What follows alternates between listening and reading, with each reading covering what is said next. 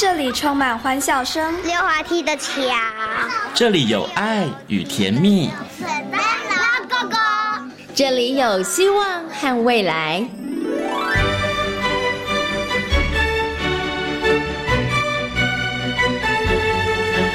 遇见幸福幼儿园，遇见幸福幼，遇见幸福幼，遇见幸福幼儿园。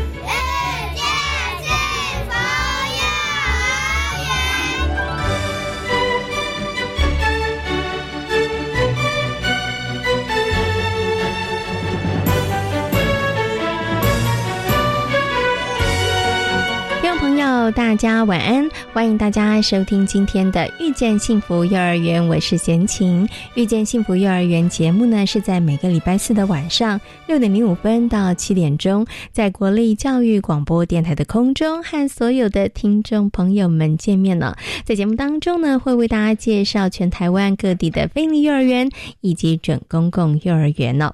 那《遇见幸福幼儿园》节目呢，是由教育部国民及学前教育署委托。呃，国立教育广播电台来办理直播的，也希望呢，透过我们的节目，可以让所有的听众朋友，让所有的爸爸妈妈呢，在育儿这条路上呢，可以得到更多有用的相关资讯呢。那么，在今天的大手牵小手的单元当中呢，要跟大家呢来讨论的呢，就是幼儿营养健康方面相关的问题哦。每一个孩子呢，都是爸妈手心的宝哦。那爸爸妈妈呢，常常会担心孩子饿着了，对不对？所以呢，可能呢会提供孩子非常非常多的食物哦。但是呢，有的时候长壮跟长胖呢就一线之隔哈。那到底呢要怎么样让我们的孩子是长壮而不是长？胖呢，在饮食上面有哪些需要注意的呢？在今天的大手牵小手的单元当中，就为大家邀请到了赵涵颖营养师来到空中，跟大家来进行分享哦。那么在幸福幼儿园的单元当中呢，今天呢要为大家来介绍的是由财团法人台北市幼儿园协会承接办理的新东湖非营利幼儿园，为大家邀请到的呢是林顺香园长以及呢叶玉成教保。组长呢来到节目当中，跟所有的听众朋友来分享元所的教学理念以及特色哦。好，马上呢就进入今天的大手牵小手的单元。大手牵小手。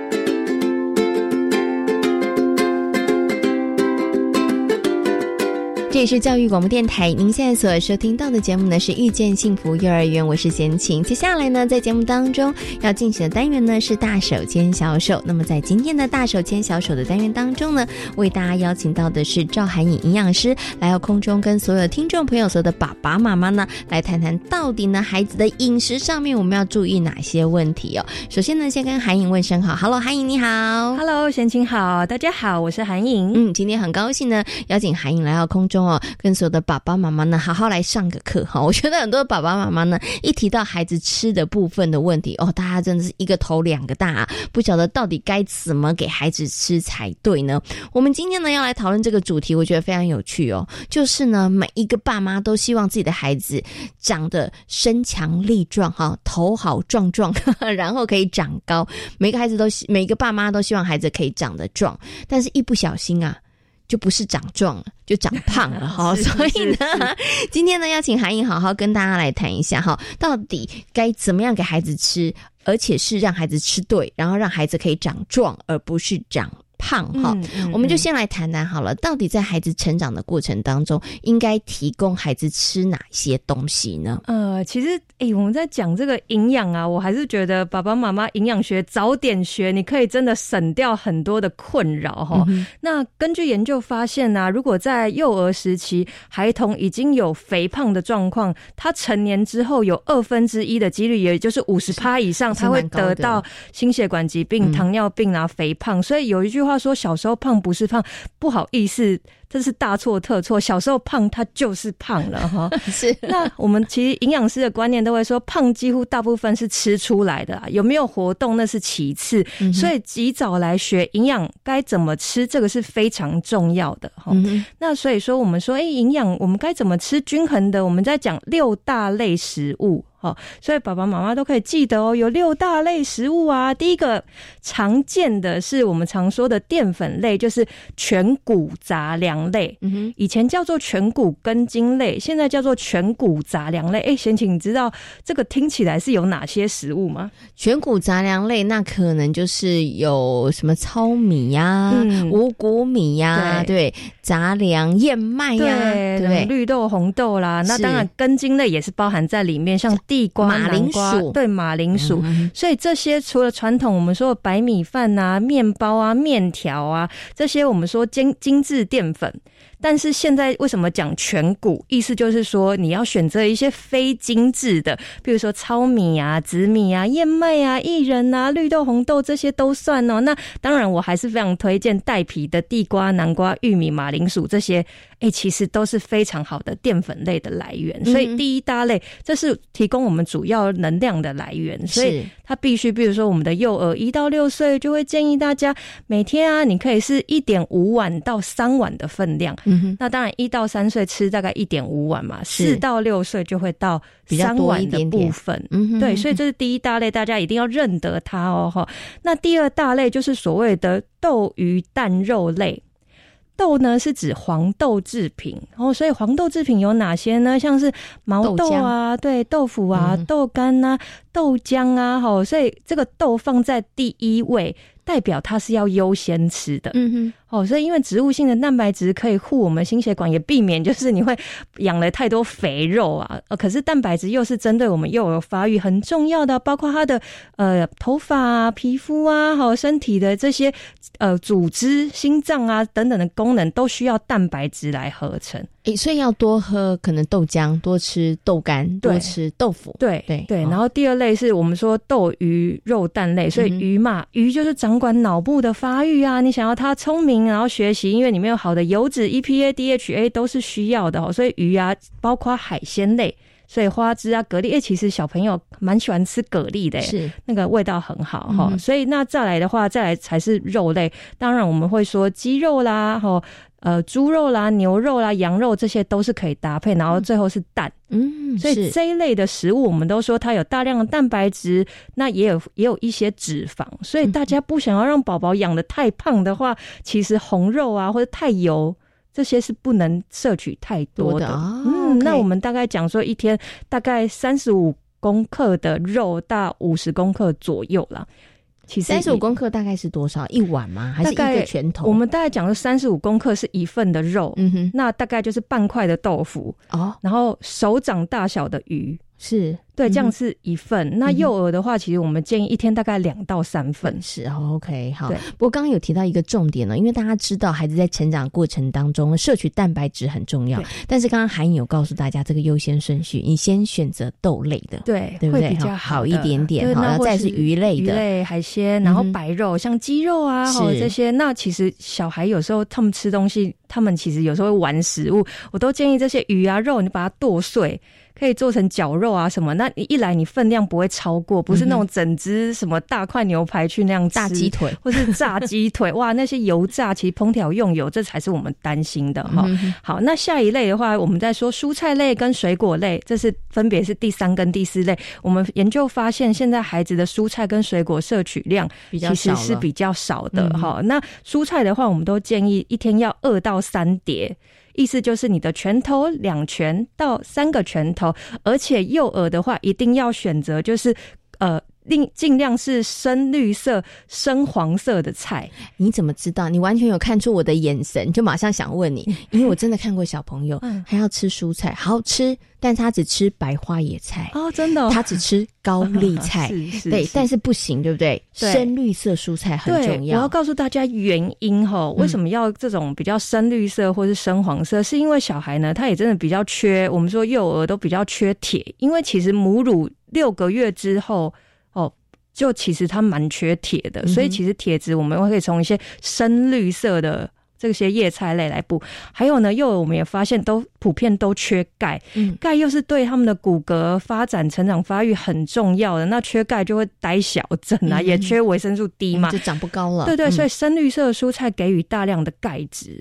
哦，所以像芥蓝菜啊，哦，这个我都觉得地瓜叶啊都可以，就是补充一些。那当然说，如果深黄呃黄色的这些，不过它有一些贝塔胡萝卜素也可以护眼嘛。嗯嗯嗯。哦，所以其实我们都建议他尽量要选择不要只有白色的菜哦。哦，所以在蔬菜上面，其实尽量要那个颜色多种一点。对，然后但是唯一一定要很特别注意，就是深绿色还是要可能比重要稍微。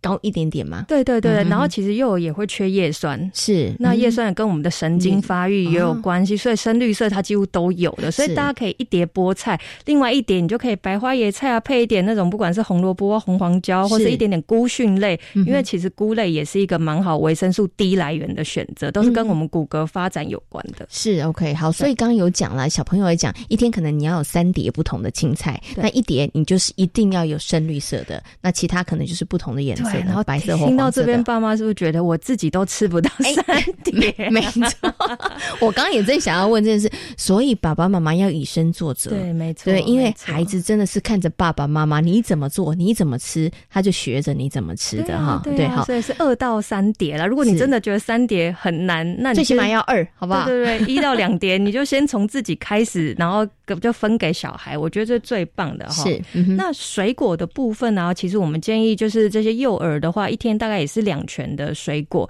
两份，但是我们有发现一个状况，就是大部分都很喜欢给果汁，哎，嗯，果汁比较方便。对，果汁跟水果还是不一样，因为其实呃，我们水果里面真的新鲜水果里面有大量的维生素啊，哈，另外维生素 C 嘛，还有我们说膳食纤维，其实帮助幼儿在排便的。所以说，你如果只有果汁的话，其实没那么好，而且果汁是一个高糖分的东西。我们刚刚说要养肉不要胖嘛，但是如果你大量的果糖，比如说一次喝个。三五百 CC 的果汁，哇，全部都是果糖，直接堆积在肝脏，它就转换成脂肪了。嗯，所以这是要注意。所以我们建议大家记得哦，如果每天要给果汁，不要超过一百八十 CC。是。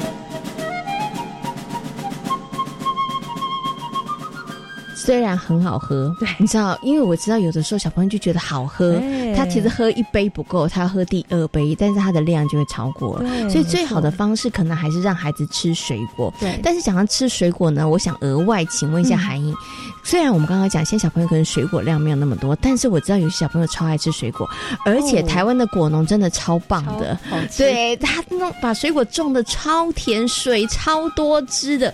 是不是？如果小孩子真的很爱吃水果，其实也要稍微控制一下量啊，要不然这个糖分会不会真的是摄取太多？一定要，一定要。而且，其实我们刚说幼儿比较缺铁嘛，所以我们要聪明选比较含有一些铁质的水果。然后有些像哪一些？比如说你说樱桃啊、蓝莓啊、葡萄啊这些也有一些。然后像如果有便秘问题，很推荐一个东西叫黑枣。嗯，黑枣其实在分类上它也是算水果的。哎，吃一点帮助排便，其实很顺畅的。这些也是。那另外你可以。多用一些红色嘛、黄色跟紫色的水水果跟有酵素的，比如说我们说奇异果啊、凤梨啊、木瓜，嗯啊，那这些的话都是可以帮助他们。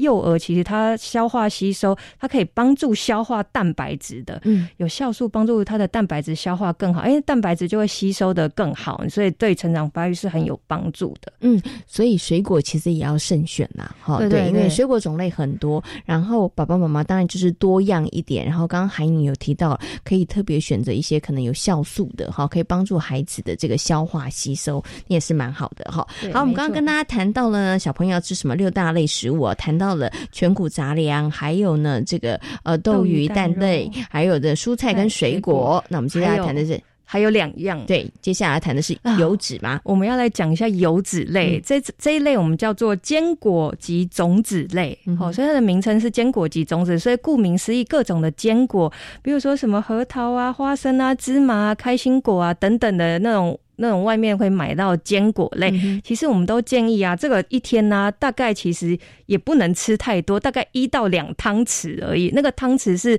那种便当店的一匙，大概就是十五公克，它好少哦，超少的。对对对，所以其实这个啊，我们在讲说这个是包含食用油，哎。所以一天，所以我们连食用油要算在这一类里面呢。哎，对，所以我来澄清一下。所以呢，就是我们的食用油再加上我们的坚果，那就是两汤匙。对，没错。太少了，不够，我们一定都吃超过啦。所以假设如果爸爸妈妈你是吃那个素食店的炸鸡啊、炸鸡块啊，任何油炸东西，那个超标，那个油一定是超标的，根本就不用管内容物是什么，直接超标。如果你吃一些糖果、饼干、酥饼等等的凤梨酥，那里面加的全部都是油脂哦。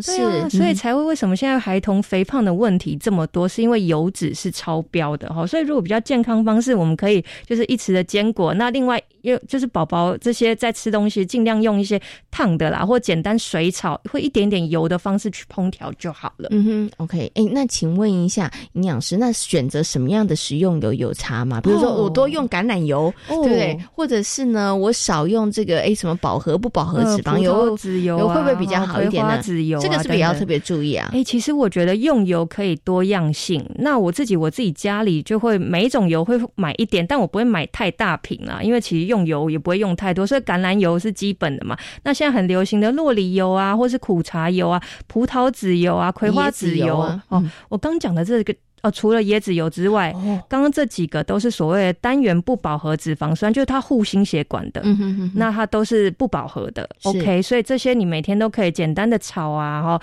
那不要高温去炸啦。哦，所以这些用油是 OK 的，葡萄籽油、葵花籽油，对对，然后橄榄油、苦茶油啊，这些都是可以的。那大家记得吃的量就是小朋友是一匙嘛，大人大概三匙而已。说真的，你不要胖的话，那我们再来讲另外一类是饱和的脂肪，像猪油、椰子油哦，这些就是饱和，它比较容易塞心血管的。那这种油的用量要比刚刚讲那一类油少一半。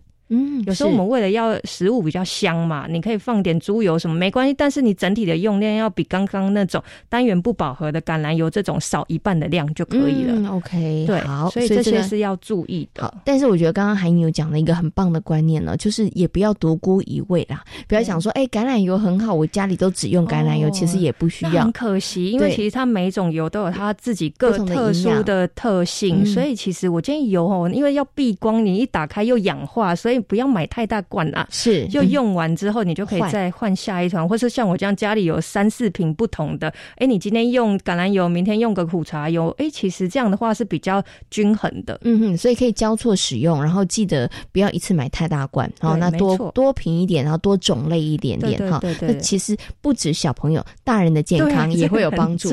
对，其实从刚刚韩颖讲到现在，我都觉得我们虽然在谈的是幼儿饮食，但是爸爸妈妈也要学一下，因为对于你自己的健康也是有帮。助的啦，没错。OK，最后一类，嗯，我这个也要来讲一下。其实最后一类啊，这个是乳品类。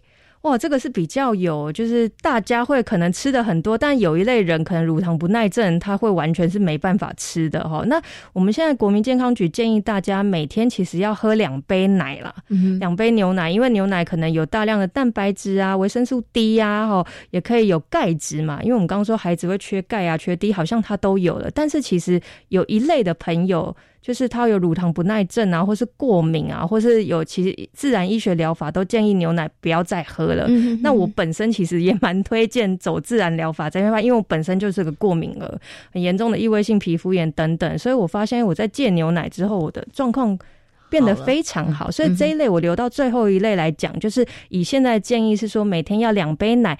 那像不不只是牛奶啦、优酪乳啦、气死啊，这些都是算在这一类里面的。但是如果你跟我一样会有这些乳糖不耐症啊，或者过敏一些状况，我就建议说，哎，你不妨可以从别的地方补钙。哦，像刚说小鱼干哈，深绿色的蔬菜，好什么白芝麻、黑芝麻，其实就算没有吃到这些奶，我也觉得还好。嗯，OK，好，所以刚刚跟大家谈到的就是六大类食物哈。对，除了孩子呢很需要摄取之外，爸爸妈妈你也需要。对，好，所以刚刚韩颖有告诉大家，真的早点学会营养学，真的全家都健康，都可以吃的比较安心一点。不过我们刚刚最后有谈到是乳品。品哈。我就从乳品这件事情呢，再来请问一下韩颖，因为刚刚提到了，其实呃，就是每天要两杯。对。那尤其像小朋友在成长的过程里头，我觉得爸爸妈妈有时候会很有点挣扎，就是到底我几岁要帮小孩断奶？对，到到底要喝到什么时候？因为你刚刚讲，哎，每天要两大杯，那是不是就持续喝下去？就这样一直每天喝，除非他有这个乳糖不耐症，要不然就是孩子不管上了幼儿园、中班、大班，那其实上了小学，还是应该每天给他喝两杯。牛奶呢？哎，其实我的临床门诊我分享，像我这边很多妈妈嘛，因为他们小孩都很小，这样可能刚生小孩完，然后又要来减重，所以其实蛮多这样来分享。哎，我发现他们真的都会因为要挤奶，或是说要给小孩夜奶，然后反而自己没办法睡得好，或是说有一个。无形的责任，然后可能孩子你想要帮他断奶，可能有人已经喂到两岁了，想要帮他断奶的时候，那个孩子愿意啊，会说我要奶奶，我要奶奶，我要吸吸奶奶，对，所以就变成妈妈无形的压力，反而造成他睡不好啊，然后压力大，然后还变胖。嗯，所以其实如果根据营养学的观念来讲，我们建议母乳啊，母乳其实。我们会建议前六个月可以喂，尽量喂，因为前六个月有初乳嘛，母母奶里面有乳清蛋白，有初乳，还有一些铁啊，必要的维生素、矿物质。可是六个月之后，铁的含量急剧下降了，诶，它的营养程度也没那么高，那初乳当然也没有了啦，就是它是已经不是一开始了，所以再来的，其实你要喂不喂，我其实都觉得还好，诶，那有些妈妈不管是不是喂母奶，她可能会给配方奶当做安慰。夜奶当做点心，那市售的配方奶你可能就要想一下，因为有些人用水解奶粉，嗯，有些人是用一般的嘛，那就会其实那里面有大量的一些乳糖，哎，是，如果糖吃太多也会造成孩子的龋齿、蛀牙的一些问题，所以我其实都建议我的妈妈那些有有生小孩妈妈们，如果可以的话，最多一岁啦，嗯，一岁你就要开始让他真的可以不要喝奶奶，你可以让他把那一杯换成燕麦奶啊，哦，豆。豆奶啊，就是豆浆嘛，哦，这种植物奶的部分，或许取代这些动物性的，也减少一些过敏的危险。然后其实喝起来燕麦奶喝起来是甜甜的口感哎，所以其实拿来做这些配方奶的替换也还蛮方便的哎。慢慢循序渐进，燕麦奶一半再加豆奶，哎，后来就换成豆浆嘞。是植物奶，哎，感觉起来其实也比较不会过敏，也比较健康。所以我觉得爸爸妈妈们其实有时候不用一直。呃，很执着说，我一定要喂这个配方奶。你一定要让小孩及早习惯天然食物。嗯，这是重点。好，因为配方奶它其实也是有一些配方嘛，对不对？好，你如果仔细看，它其实有很多的一些调味跟加工啊，有一些因为它还是要让它好喝一点嘛，对不对？好，所以刚刚其实啊，这个韩颖有提到，因为我们从乳品谈过来，所以其实以乳品来讲，虽然一天你可能需要两杯，但是真的也不是叫大家一定可能要喝牛奶，其实你可以有一些替代的。方案，那就以小朋友幼儿 baby 来讲的话，刚刚韩颖有提到了，我们提到不管是母乳或者是配方奶，可能大概在一岁。其实就可以了。当然，在六个月的时候，四个月、六个月的时候，可能开始会加一些副食品了。对。但是，可能也许在一岁的时候，可以开始去做一些替换。对，我会让小朋友其实可以尝试其他自然的，可能植物奶之类的。对。那我要邀请大家，哎，就是有时候我们要去看一下宝宝啊，他的那个生长曲线图。那这个其实，在呃，你可以去看。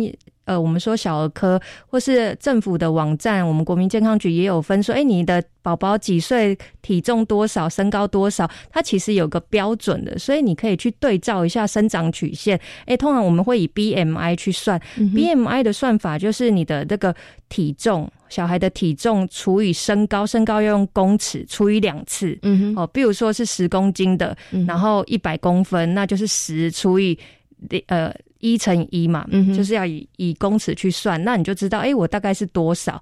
那通常幼儿的生长曲线大概 BMI 在十六是正常的。举例，那所以你可以去看，哎，如果我真的有比较过小过轻的话，才需要额外配方奶啊，或是这些去补充。那如果其实你的已经是 过大了或过重，基本上这个就不要再给他了啦。是是是，OK 哈，因为有一种饿是爸妈觉得饿，而且小孩子真的也没有觉得饿。对，然后然后。然后你可能就一直觉得，哎，不行不行不行。那事实上，我们就给大家一个你可以利用科学数据的方式，可以知道你自己的孩子生长曲线在什么地方哈，然后再去提供给他。因为呢，再次跟大家说哈，不要想说，哎，没关系啦，小朋友现在胖胖的，可能这个只是呃年纪小，然后长大就会抽高。不不不，再次告诉大家，小时候胖，他真的就是胖哈，而且其实饮食习惯一旦养成了。越大其实越难改，真的还是要提醒大家。哎，我们刚刚都讲要吃的嘛，禁止要吃的，其实有很多甜食啊、油炸啦，这个真的就是少碰为妙。真的这些吃的就真的只是横向发展。是这个，我们之前有跟大家谈过了哈。其实也是跟孩子为什么哎偏食啊，或者特别喜欢吃这些垃圾食物的这个部分呢？好，那今天呢也非常谢谢韩颖呢，在空中呢跟所有的听众朋友呢分享到，哎，真的你要让孩子真的长壮哦，不是长肥胖，你一定要吃对东西。那六大食物哈，还有分量呢。今天韩颖都跟大家做了一些分享跟说明。今天也非常谢谢呢，我们的营养师赵韩颖在空中跟大家所做的分享，感谢你，谢谢，谢谢，拜拜。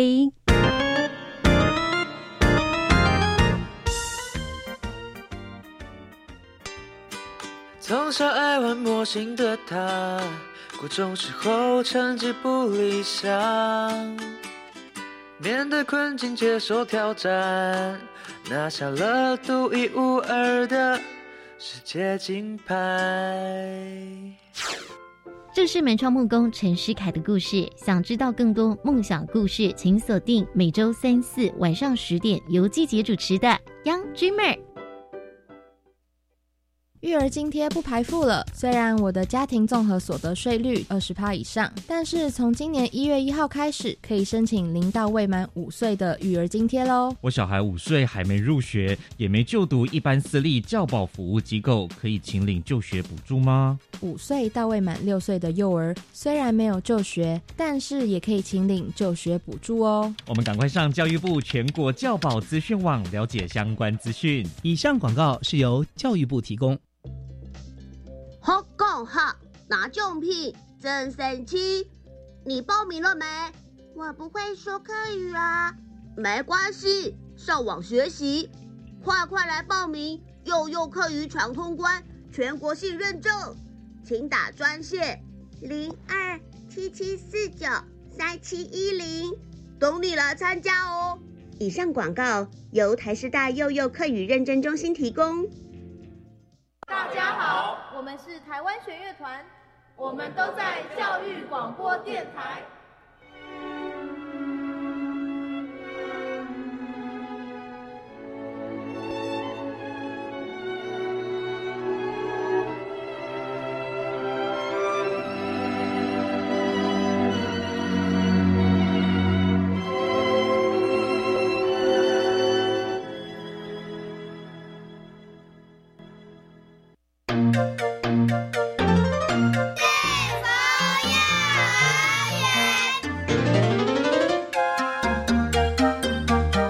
是教育广播电台，您现在所收听到的节目呢是《遇见幸福幼儿园》，我是贤琴。接下来呢，在节目当中呢要进行的单元呢是幸福幼儿园。今天的幸福幼儿园呢，要为大家来介绍的是新东湖非营利幼儿园。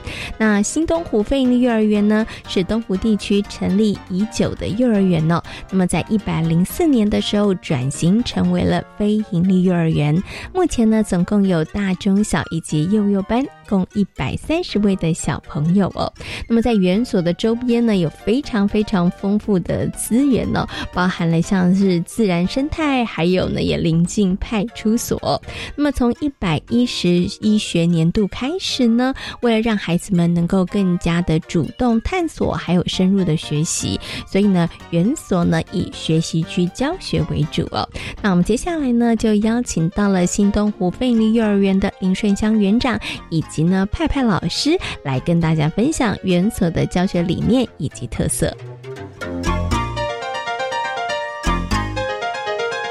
很高兴的在今天节目当中呢，为大家邀请到的是新东湖飞利幼儿园的林顺香园长。Hello，园长您好。Hello，大家好，我是顺香园长。是，还有另外一位呢，是我们的教保组的派派老师。Hello，派派老师你好。Hello，大家好，我是派派老师。派派老师平常声音是很好听的，因为他今天感冒，所以稍微比较沙哑一点。今天呢，很高兴邀请两位呢来到节目当中哦，跟大家好好介绍新东湖飞营幼儿园。如果呢是是住在台北市东湖地区的朋友会说啊，这个幼儿园我知道，我从小的时候就听过哈。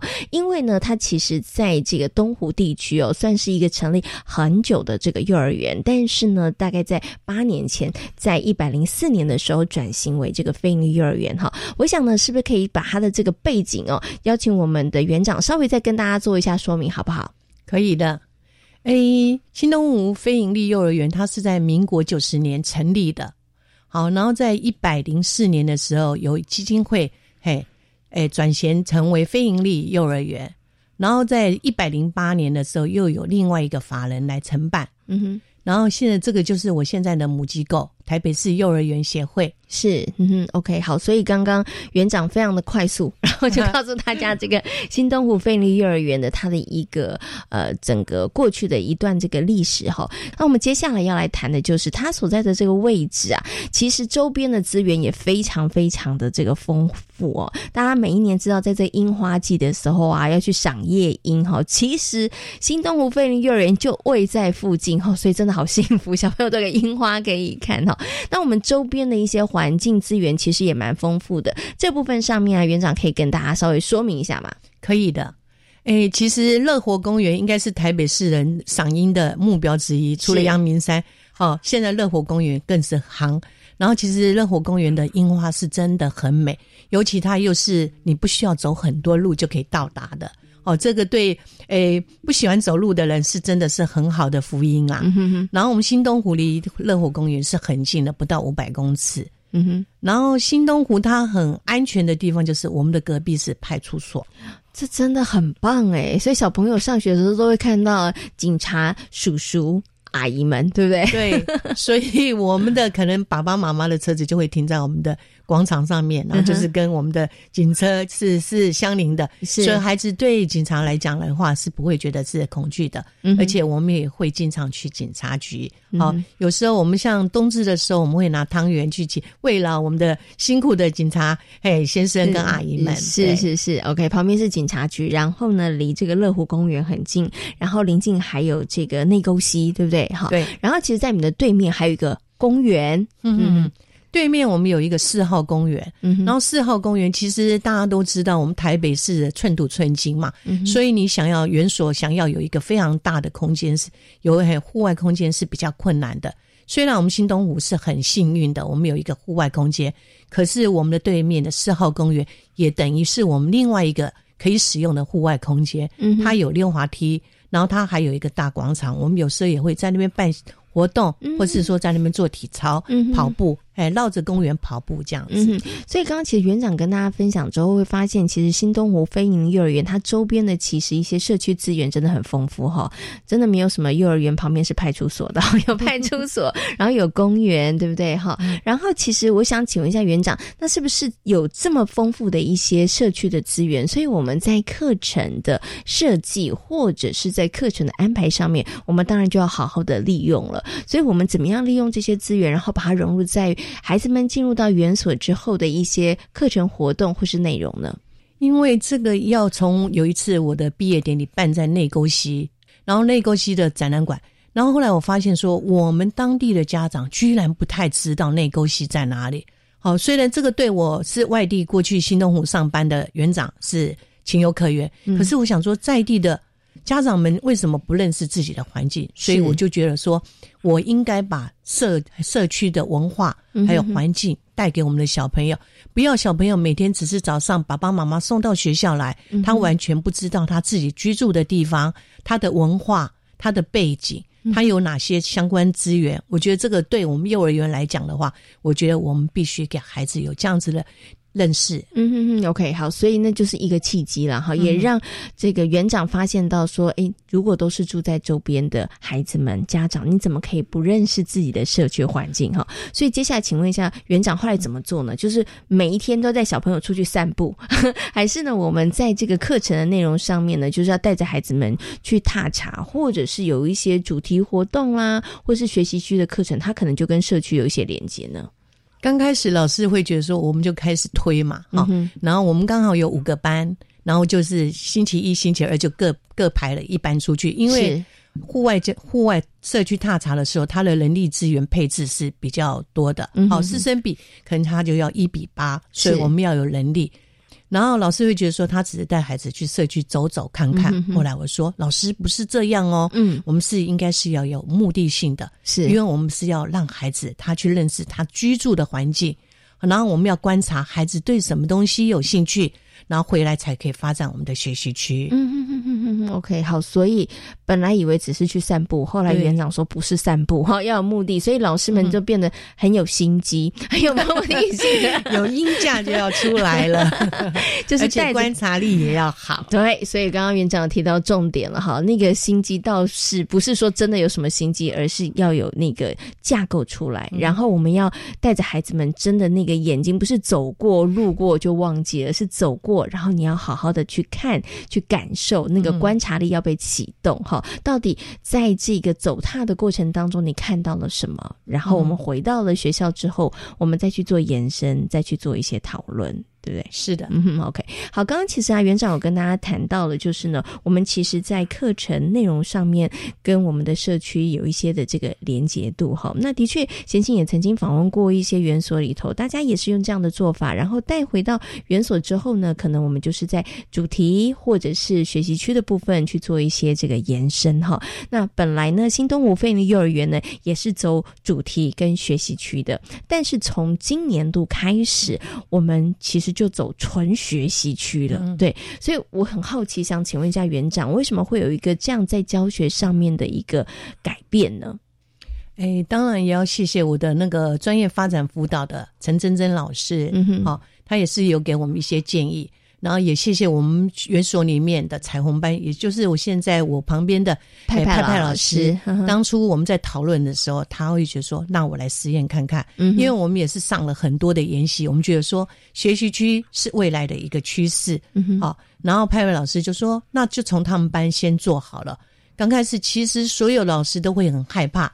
因为以前的诶部本教学是有部本可以依赖，然后主题教学有一个主题网，对我有备课，对。可是现在学习区完全是没有的，然后我到底要上些什么东西呢？我要准备什么呢？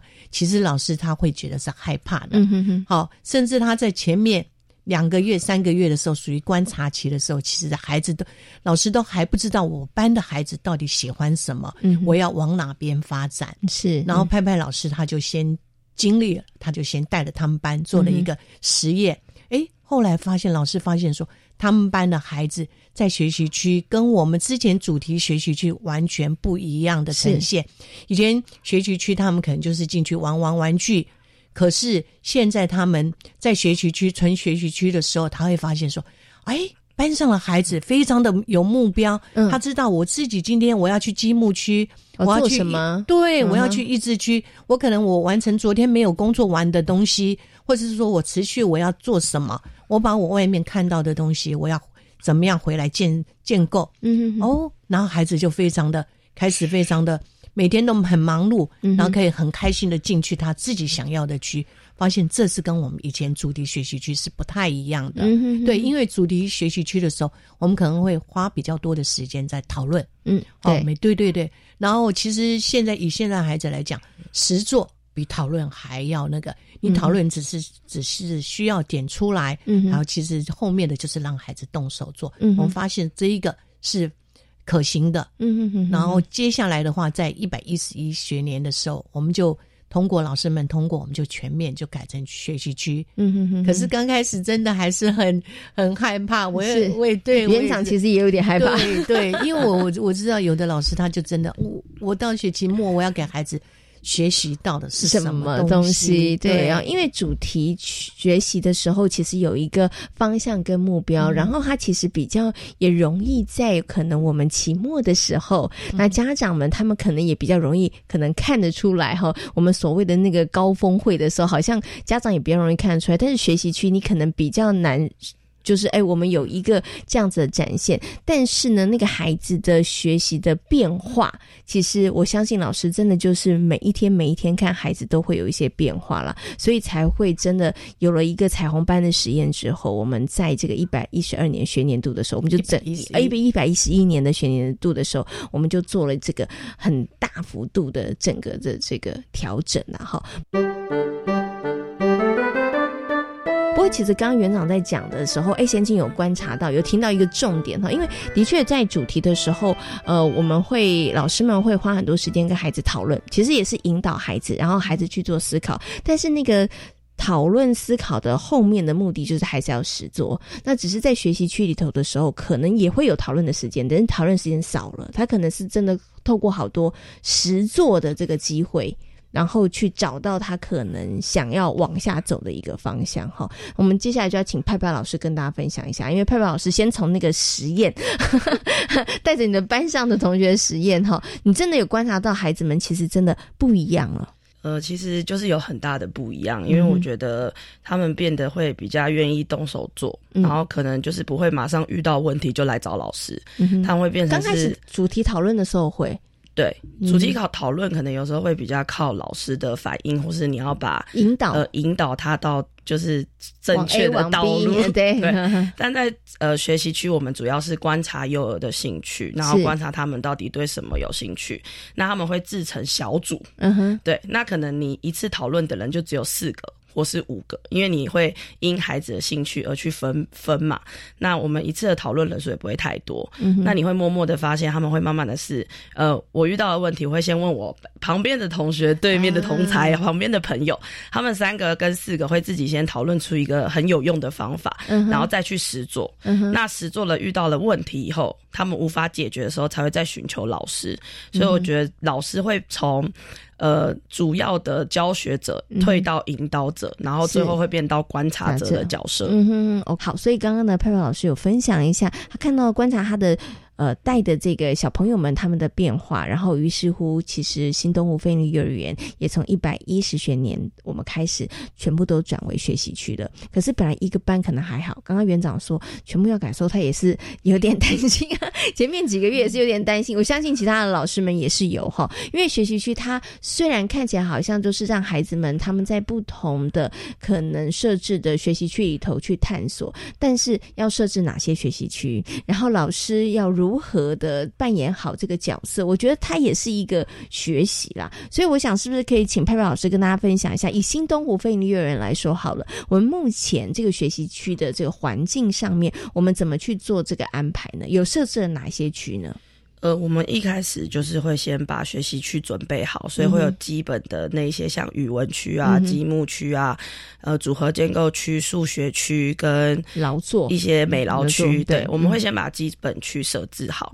那在基本区中，我们会让孩子自由探索一个月。嗯，那这一个月老师不是就是闲着没有事，老师就要开始观察每个孩子对哪一区的兴趣跟记录下来。嗯，那在我们一个月的探索期结束后，我们会开始让呃这。真的对，比如说卡帕或者针对拉 Q 有兴趣的孩子，我们会设立区中区，嗯，就会变成一个拉 Q 的区中区。那孩子就会在拉 Q 区中区里面深入的探索，嗯，就已经不会像之前一样哦，我就是每一区都去过。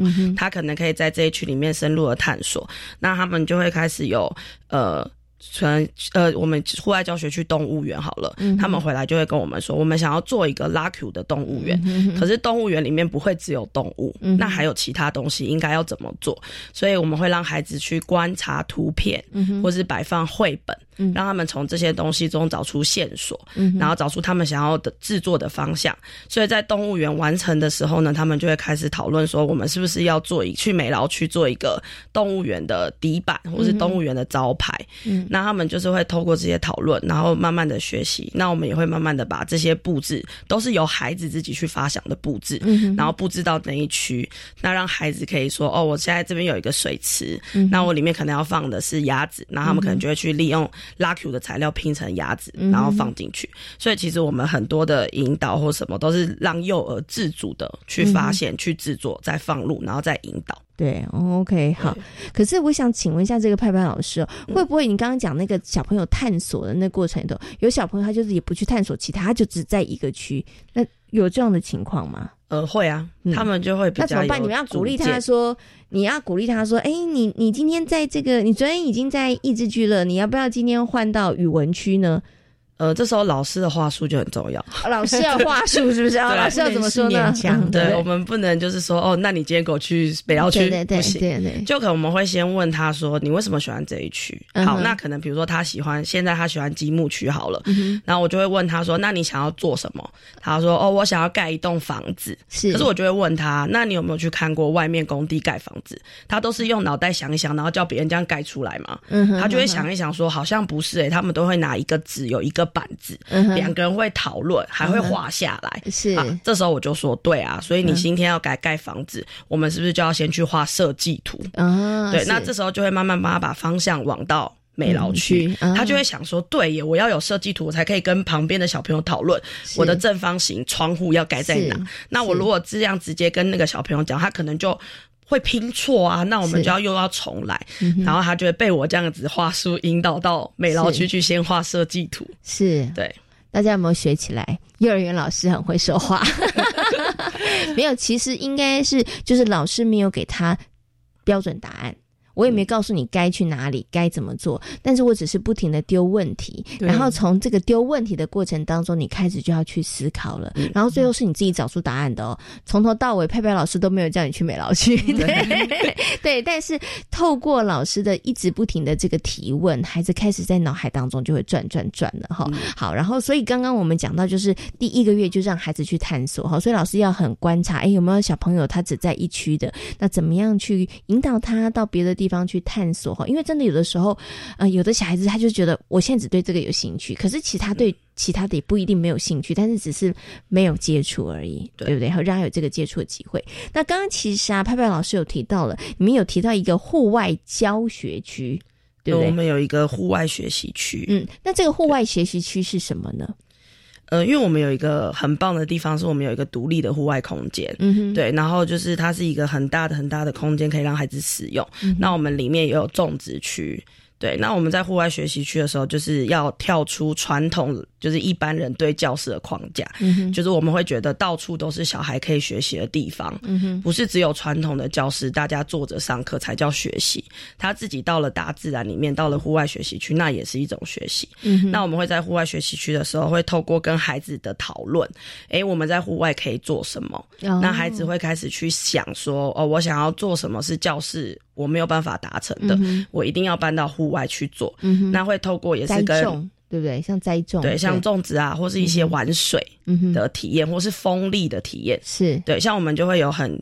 就是夏天玩水，冬天玩风的那种感觉，对。那他们就会去讨论说，哎，我们这次要设立什么区？那那都是由孩子自主的去设立，不是由老师去丢给你说，哦，我们现在就要有种植区哦，就要用什么区，大肌肉区，这是一定要的。我们都不是，是和孩子不断的讨论。那孩子就会说，哦，我想要这泡泡区，啊，我想要洗车子区，啊，我想要木工区。好，那老师讨论后，孩子就会开始。